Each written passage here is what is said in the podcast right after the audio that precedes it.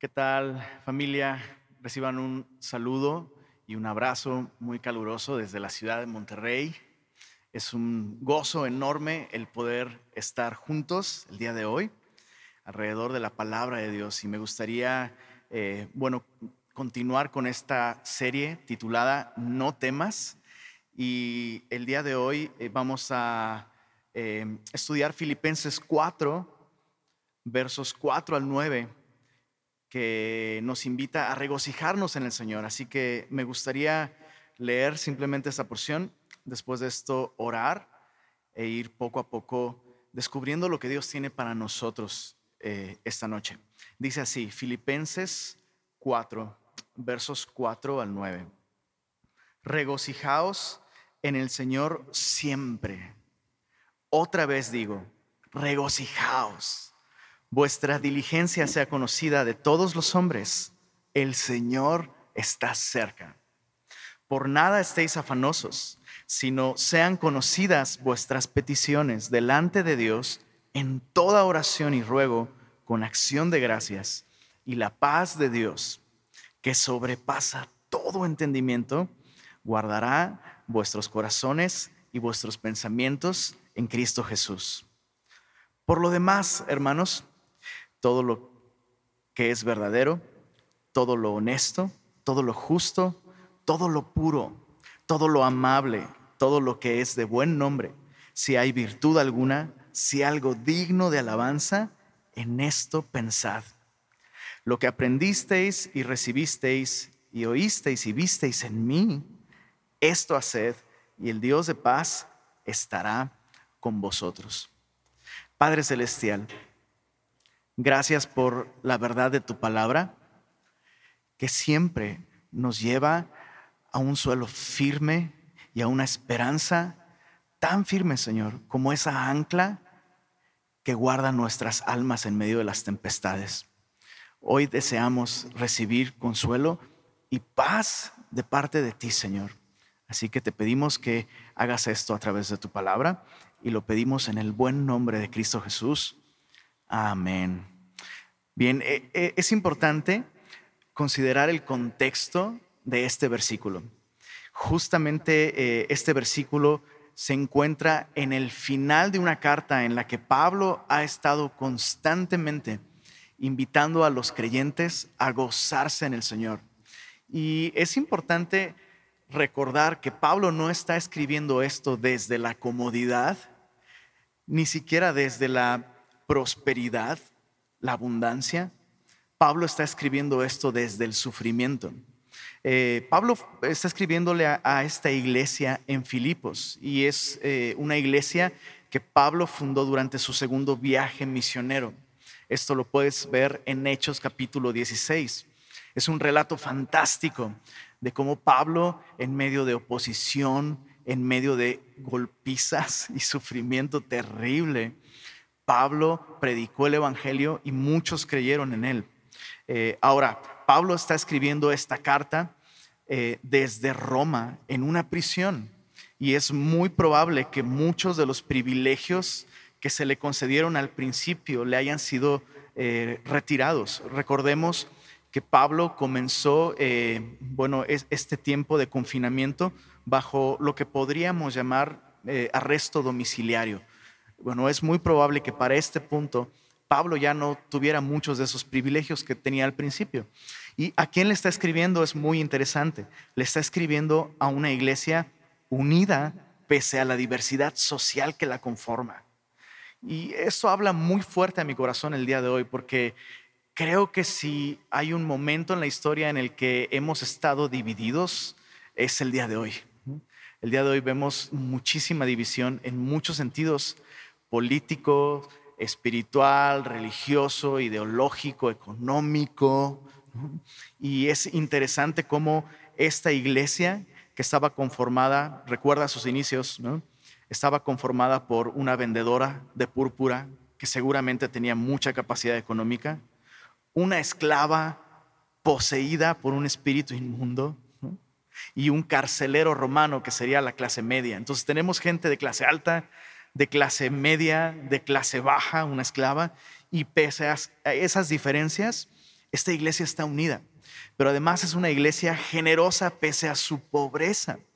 Recordemos que en la segunda carta de Pablo a los Corintios, en el capítulo 8, Pablo nos habla de la profunda pobreza de las iglesias en Macedonia y la principal ciudad de Macedonia es precisamente Filipos. Entonces, en conclusión, esta carta es la carta de un pastor que sufre a una iglesia que también sufre y los llama a gozarse en el Señor junto con Él, pese a la distancia, pese al confinamiento, pese al sufrimiento y a la soledad. Y no puedo evitar ver las similitudes entre este autor y su audiencia y nosotros y su servidor y mi audiencia. Eh, en estos días en los que muchos hemos nos hemos visto forzados a confinarnos a casa y nos hemos visto privados de la dulce comunión con la iglesia, eh, esta es una carta importante para nosotros. Y tal vez en días como estos es difícil encontrar el gozo. Bueno, Pablo nos enseña en esta carta, no solo nos enseña el mandamiento, gozarnos en el Señor, nos enseña cómo hacerlo. Pero antes de ir, considerando estas cosas, observa el mandato de Pablo. El mandato de Pablo es muy sencillo. Regocijaos en el Señor. Pero también es un mandato vigente. Regocijaos en el Señor siempre. O sea que esto aplica para nosotros el día de hoy. Pero además este es un mandato importante. Pablo dice, otra vez os digo, regocijaos. Bueno, la pregunta es cómo. Nosotros que hemos creído en el Señor, seamos francos, situaciones menos graves que las que estamos enfrentando el día de hoy nos roban el gozo muy fácilmente. Y muchas veces nos encontramos eh, en esta situación en la que hemos perdido el gozo. Sabemos que el gozo está en Jesús, pero la pregunta es, ¿cómo podemos experimentar gozo en Él? Bien, em, yo puedo ver en esta porción que Pablo nos enseña tres cosas que nosotros sí podemos hacer para experimentar gozo en Jesús. Tal vez hay más de tres, pero el día de hoy yo solo puedo ver tres. Y te las digo, Pablo nos dice, haz estas tres cosas. Recuerda que el Señor está cerca, ora por todo y piensa en todo lo verdadero. Veamos la primera. Recuerda que el Señor está cerca. Dice Pablo aquí, versos 4 y 5. Regocijaos en el Señor siempre. Otra vez digo, regocijaos. Vuestra gentileza sea conocida de todos los hombres. El Señor está cerca. Me gusta cómo lo traduce la nueva traducción viviente. La nueva traducción viviente dice, recuerden que el Señor vuelve pronto. Y es algo que nosotros necesitamos recordar. En medio de los afanes y las preocupaciones del día a día, olvidamos que el Señor vuelve. Y peor aún, olvidamos que el Señor vuelve pronto. Y estaba meditando en esto.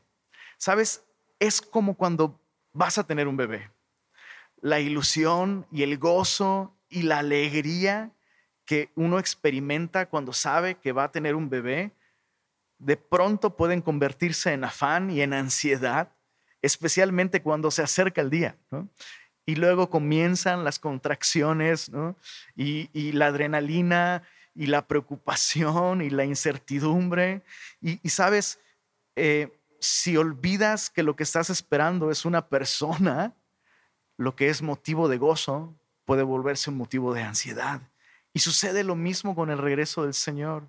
Sabes, nosotros no estamos esperando el fin del mundo, no estamos esperando tampoco un cambio de circunstancias. Y no me malentiendas, espero que pronto se desarrolle una vacuna para este virus.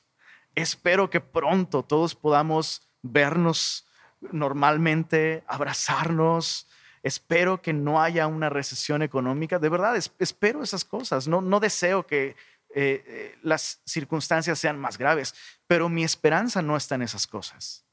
Mi esperanza no está en la comunidad científica. Mi esperanza no está en la seguridad económica. Yo espero no un cambio de circunstancias, espero a una persona. Y, sabes, Jesús, cuando vuelva, va a traer un cambio de circunstancias también. Y, va a traer cambios no solo en las circunstancias, sino un cambio universal. La Biblia habla de esto con mucho detalle. La Biblia nos dice que cuando Cristo vuelva, Él traerá cielos nuevos y tierra nueva. Piensa en esto. Va a ser genial lo que Jesús traiga consigo. Va a traer un nuevo orden de las cosas nuevos elementos, nuevas leyes, nuevas leyes de física, de química, de biología, un mundo en el que no va a haber virus, no va a haber enfermedad, no va a haber cansancio. La Biblia incluso dice, no va a haber más dolor, ni más llanto, ni más muerte. Va a ser genial. Anhelo eso. Pero lo que más anhelo es a la persona de Jesús y eso es lo que tú y yo debemos recordar, que estamos esperando una persona. ayer platicaba con mi esposa sobre esto, justo, justo esto. Y, y, en un momento, mientras meditábamos en cómo estamos esperando una persona, recordaba las palabras de la Biblia. Pedro dice que le amamos a Jesús, le amamos sin verle, pero un día vamos a verlo Piensa en esto. Piensa en esto. Un día vamos a ver esos ojos como llama de fuego. Y un día vamos a escuchar el tono de voz de un Dios que se hizo hombre. ¿Qué será escuchar su voz? ¿Qué será escuchar por primera vez la voz de Jesús llamándote por tu nombre? Y sentir sus manos, las manos que nos formaron del polvo y que nos redimieron en una cruz siendo clavadas, enjugando las lágrimas de nuestros ojos. Eso es lo que tú y yo esperamos. Esperamos a Jesús, esperamos una persona. Entonces, eh, la, Biblia, me encanta esto, la Biblia me invita a recordar que Jesús vuelve y vuelve pronto. y me gusta esto porque Pablo dice, Gózate en esto. Gózate en recordar que el Señor vuelve.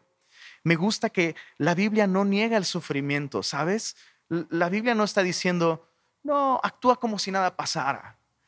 Apaga tus sentimientos, apaga tus emociones, tú declara en fe que todo está bien. No, la Biblia no me enseña eso.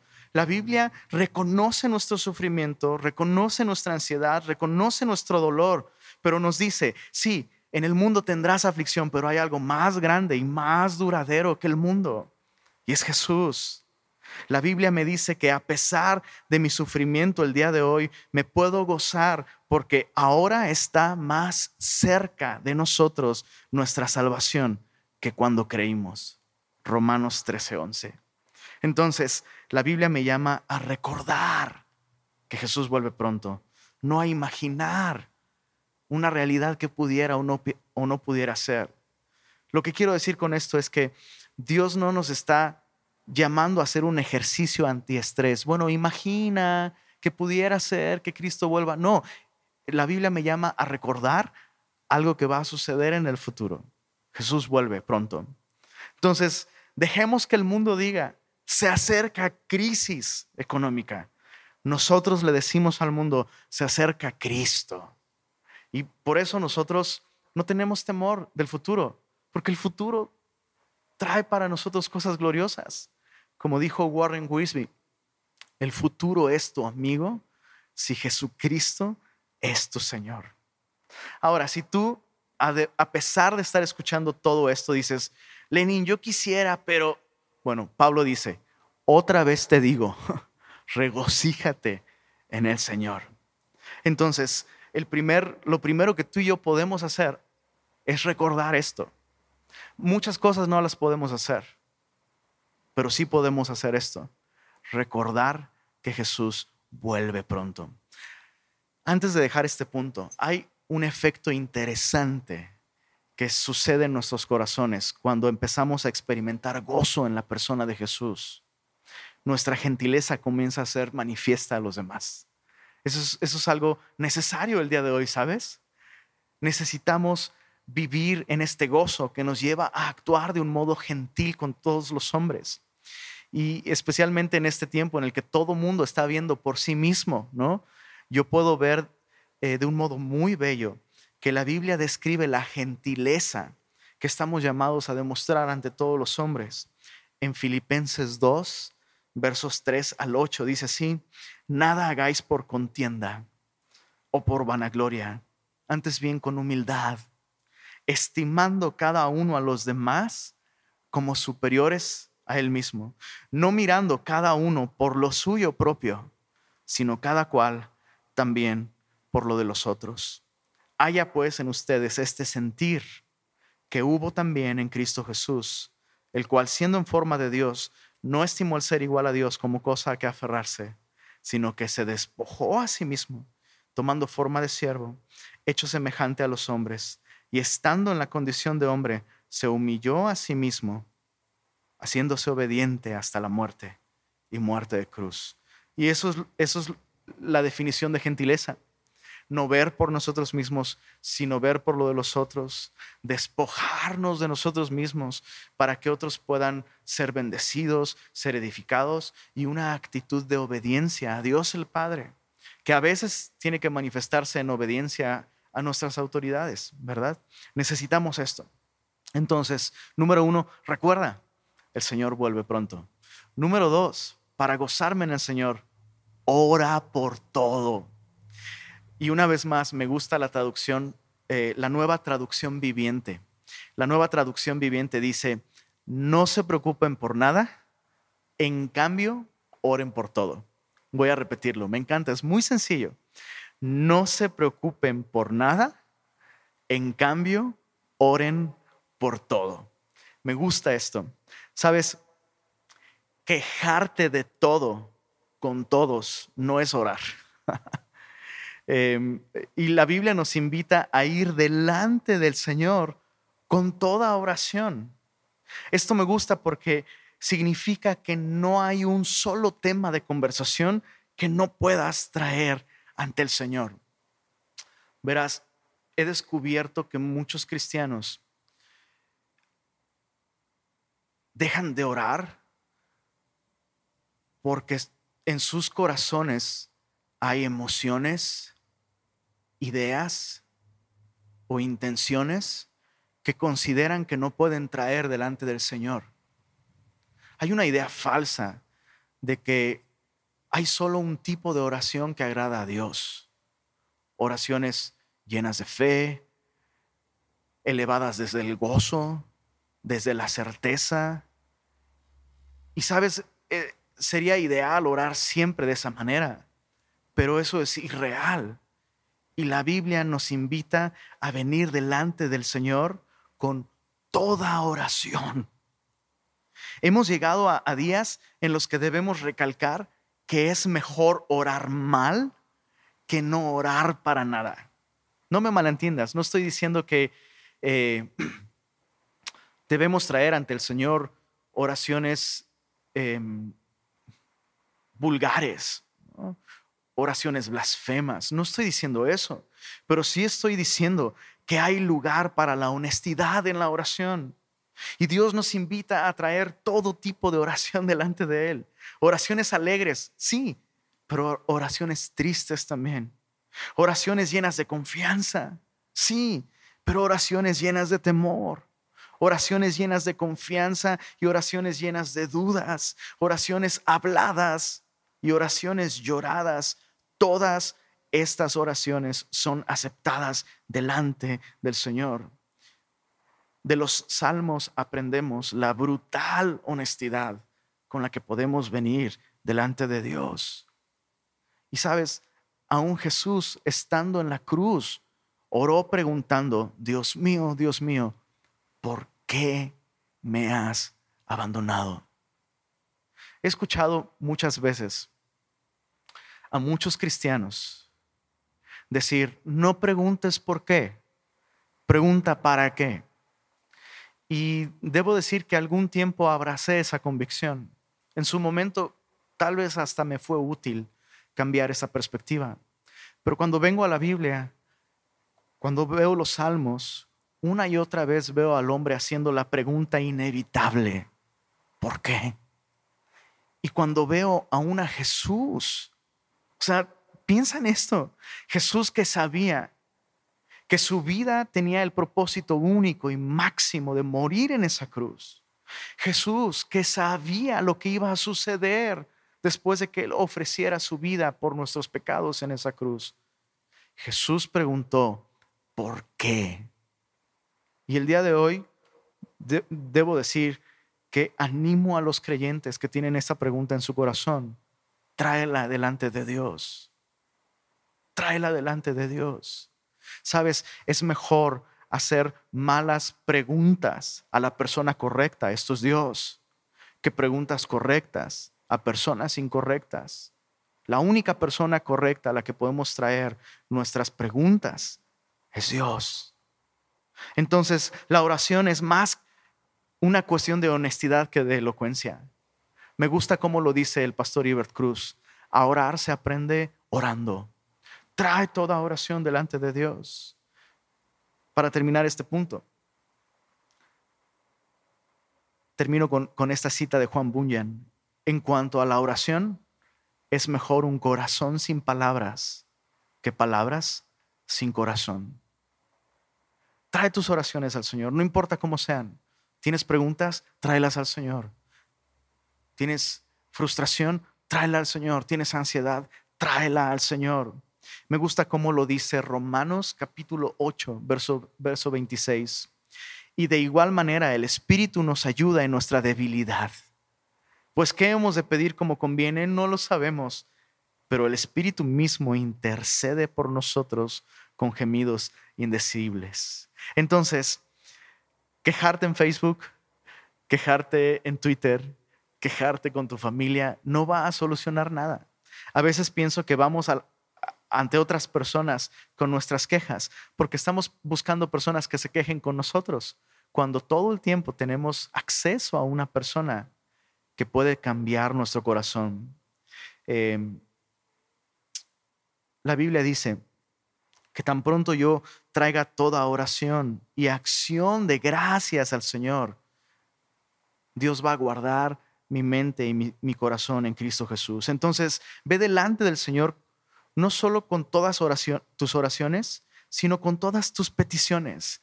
No solo hay lugar para reconocer nuestras angustias y nuestro estado emocional ante el Señor. Podemos pedirle cosas al Señor. Con la gente solo puedes desahogarte, pero al Señor puedes pedirle. Puedes pedirle. Y otra cosa muy importante, ve delante del Señor con acciones de gracias. Eh, hay un pastor que dijo, haz de todos los días un día de acción de gracias. Me gusta esto, me gusta. ¿Sabes? Porque la, gratitud es algo que podemos practicar todos los días, pero con mucha frecuencia nos cuesta trabajo experimentar gratitud. ¿Por qué? Porque estamos enfocados en muchas otras cosas, menos en las cosas por las que podríamos agradecer. Estaba meditando en cómo la gratitud es como un músculo. Y si no lo ejercitamos, no podremos levantar nuestro propio peso cuando la vida se vuelve pesada.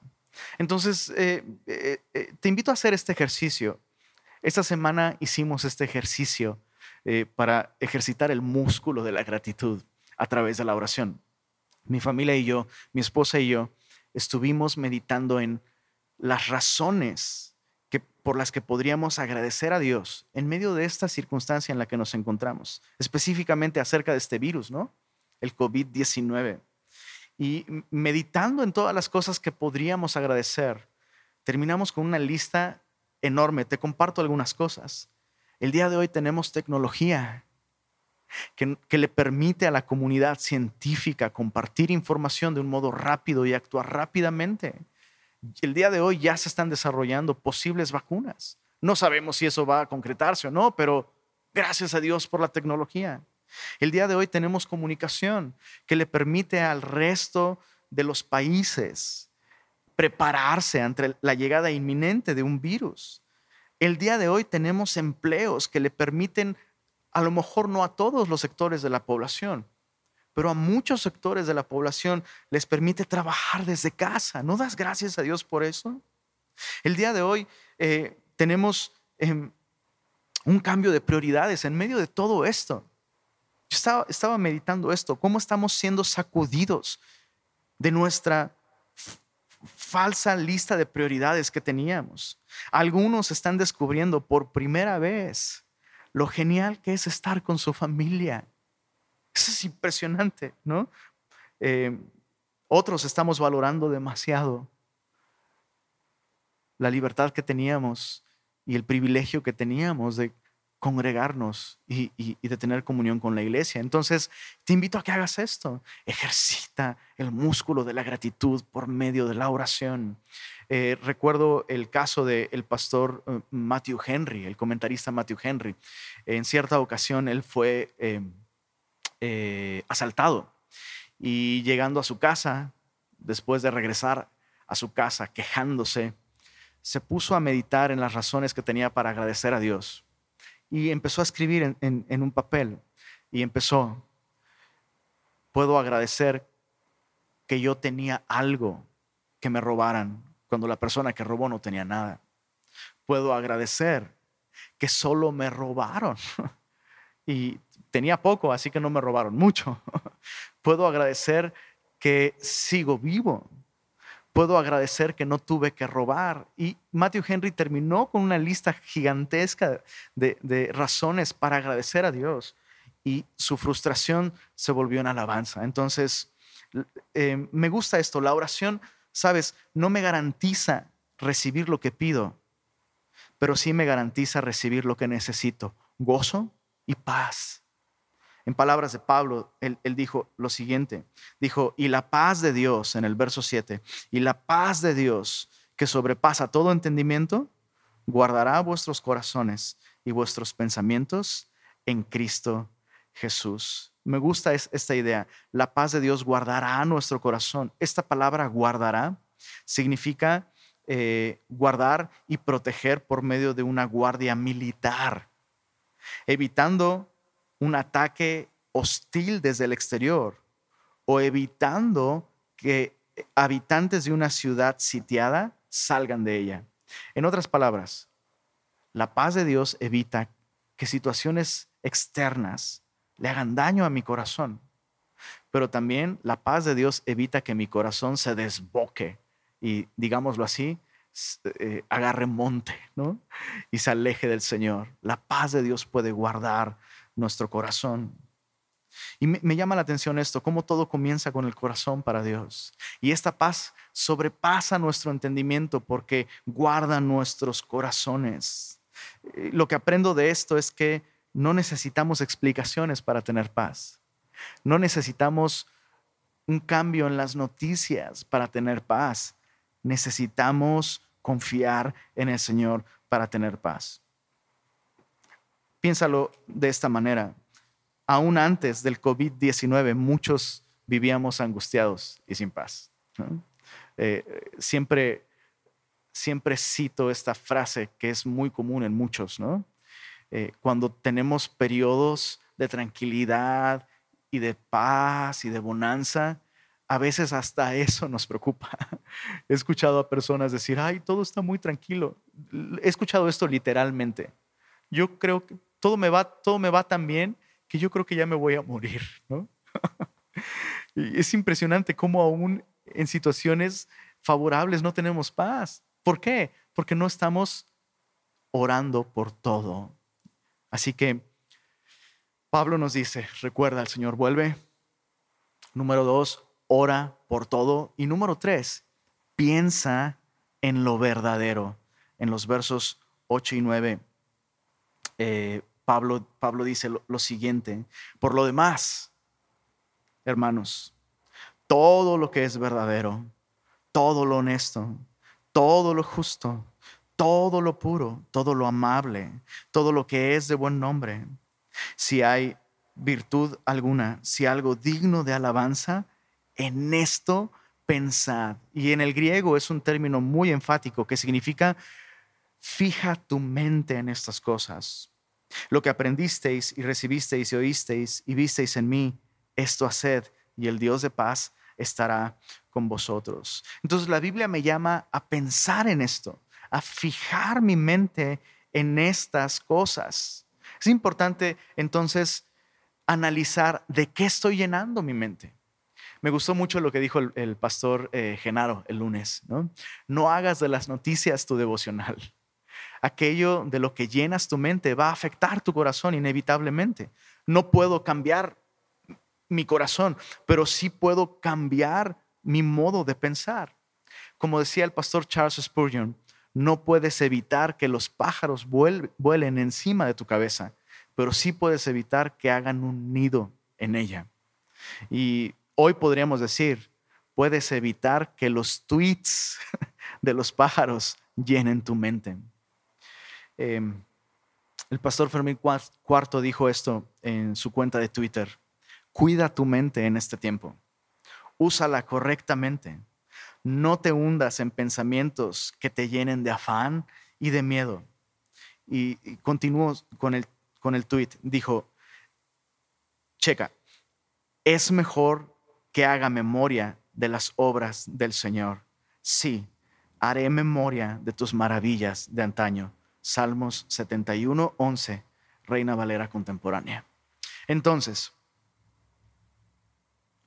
fija tu mente en esto. ¿En qué?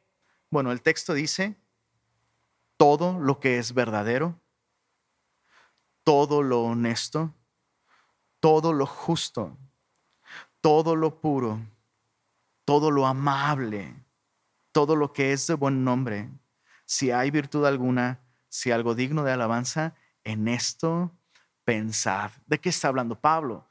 Bueno, en el siguiente versículo Pablo dice, lo que aprendieron y recibieron y oyeron y vieron en mí. En otras palabras, el mensaje de la Biblia, el Evangelio que apunta a Jesucristo. Necesitamos venir a la Biblia y llenar nuestra mente de la Biblia si queremos pensar y ver las cosas como Dios las ve. Entonces fija tu mente en el Cristo al que la Biblia apunta. Me encanta cómo Cristo encaja en esta definición. Cristo es verdadero. Cristo es honesto. Cristo es justo. Cristo es puro. Cristo es amable, que no, no significa que Él trata a la gente con educación, sino que Él despierta nuestro amor y nuestro afecto. Cristo es de buen nombre. Cristo está lleno de virtud. Cristo es digno de alabanza. La Biblia me revela a Cristo, así que debo pensar en la Biblia. Termino con esto. Observa lo que dice el verso 9. Lo que aprendisteis y recibisteis y oísteis y visteis en mí, esto haced, y el Dios de paz estará con vosotros. Me gusta cómo toda esta porción menciona dos conceptos muy interesantes, la paz de Dios y el Dios de paz. Puedo obtener la paz de Dios orando por todo, pero solo puedo obtener al Dios de paz confiando en Cristo. ¿Qué es lo que prefieres? ¿Solo la paz de Dios? Puedes recibirla. Puedes recibirla. Pero es mejor recibir al Dios de paz. ¿Cómo? Confiando en Cristo. Si todo lo que está sucediendo el día de hoy ha abierto tu corazón a este mensaje, hoy es tiempo de tomar una decisión.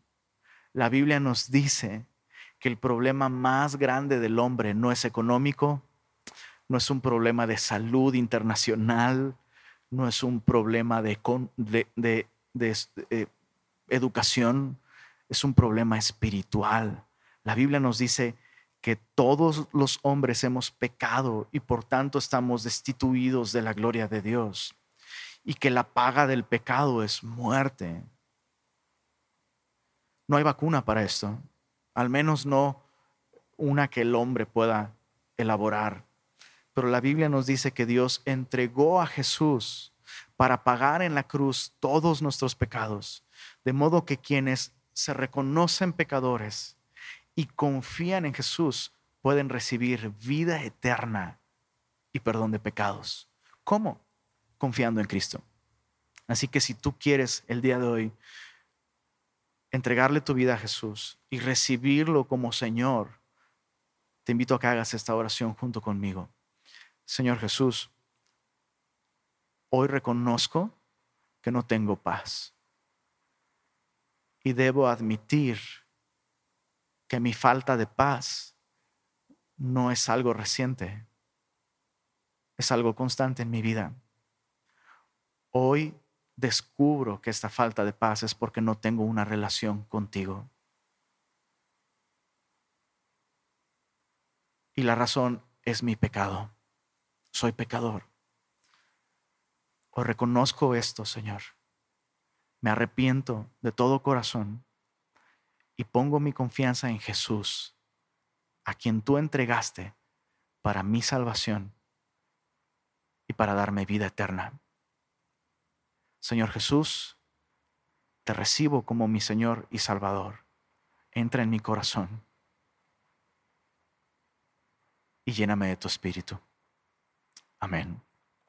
Quisiera terminar con, con, con una oración y debo confesarte que eh, extraño mucho a la iglesia, extraño mucho a mis hermanos. Ha sido terrible porque extraño muchísimo a mis hermanos de Semilla México. Esta semana he estado pensando en tanta gente, eh, mis amigos y hermanos de Semilla Tasco, conocí a muchos en Semilla Toluca, he estado pensando en Cuernavaca, en Veracruz, en Querétaro, en, fin, en, Santa Mónica. Y, y, sabes, debo confesarte algo, estos cuatro años he vivido extrañando a todas estas personas y esta semana he vivido extrañando a las personas que están aquí en Monterrey.